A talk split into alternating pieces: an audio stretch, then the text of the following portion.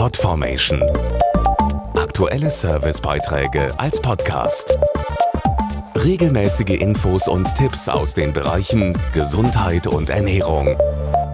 Am 12. Oktober ist Welträumertag. Er will aufklären über die vielen unterschiedlichen Erkrankungen, die hinter dem Überbegriff Rheuma stecken.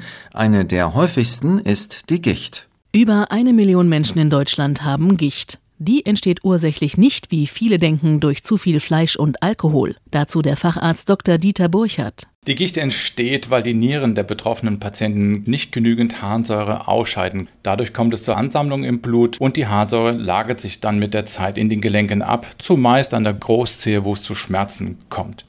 Tatsächlich können aber auch Lebensmittel wie gesüßte Getränke oder Alkohol zum Harnsäureanstieg führen.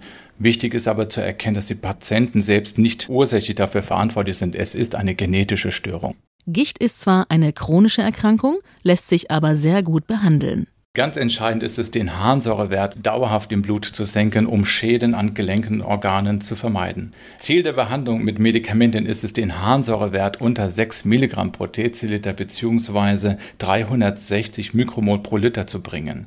Dabei ist zu beachten, dass die Patienten ihre Medikamente zuverlässig einnehmen. Studien zeigen aber, dass viele dies nicht dauerhaft tun. Neben mehr Aufklärung kann hier eine App helfen, die MyTherapy App. Englisch für meine Therapie, erinnert pünktlich daran, Tabletten einzunehmen oder Werte kontrollieren zu lassen. Als Patiententagebuch hält sie den Verlauf der Erkrankung fest und liefert so alle Daten für den nächsten Arztbesuch. Die MyTherapy App gibt es kostenlos in den Stores für iOS und Android.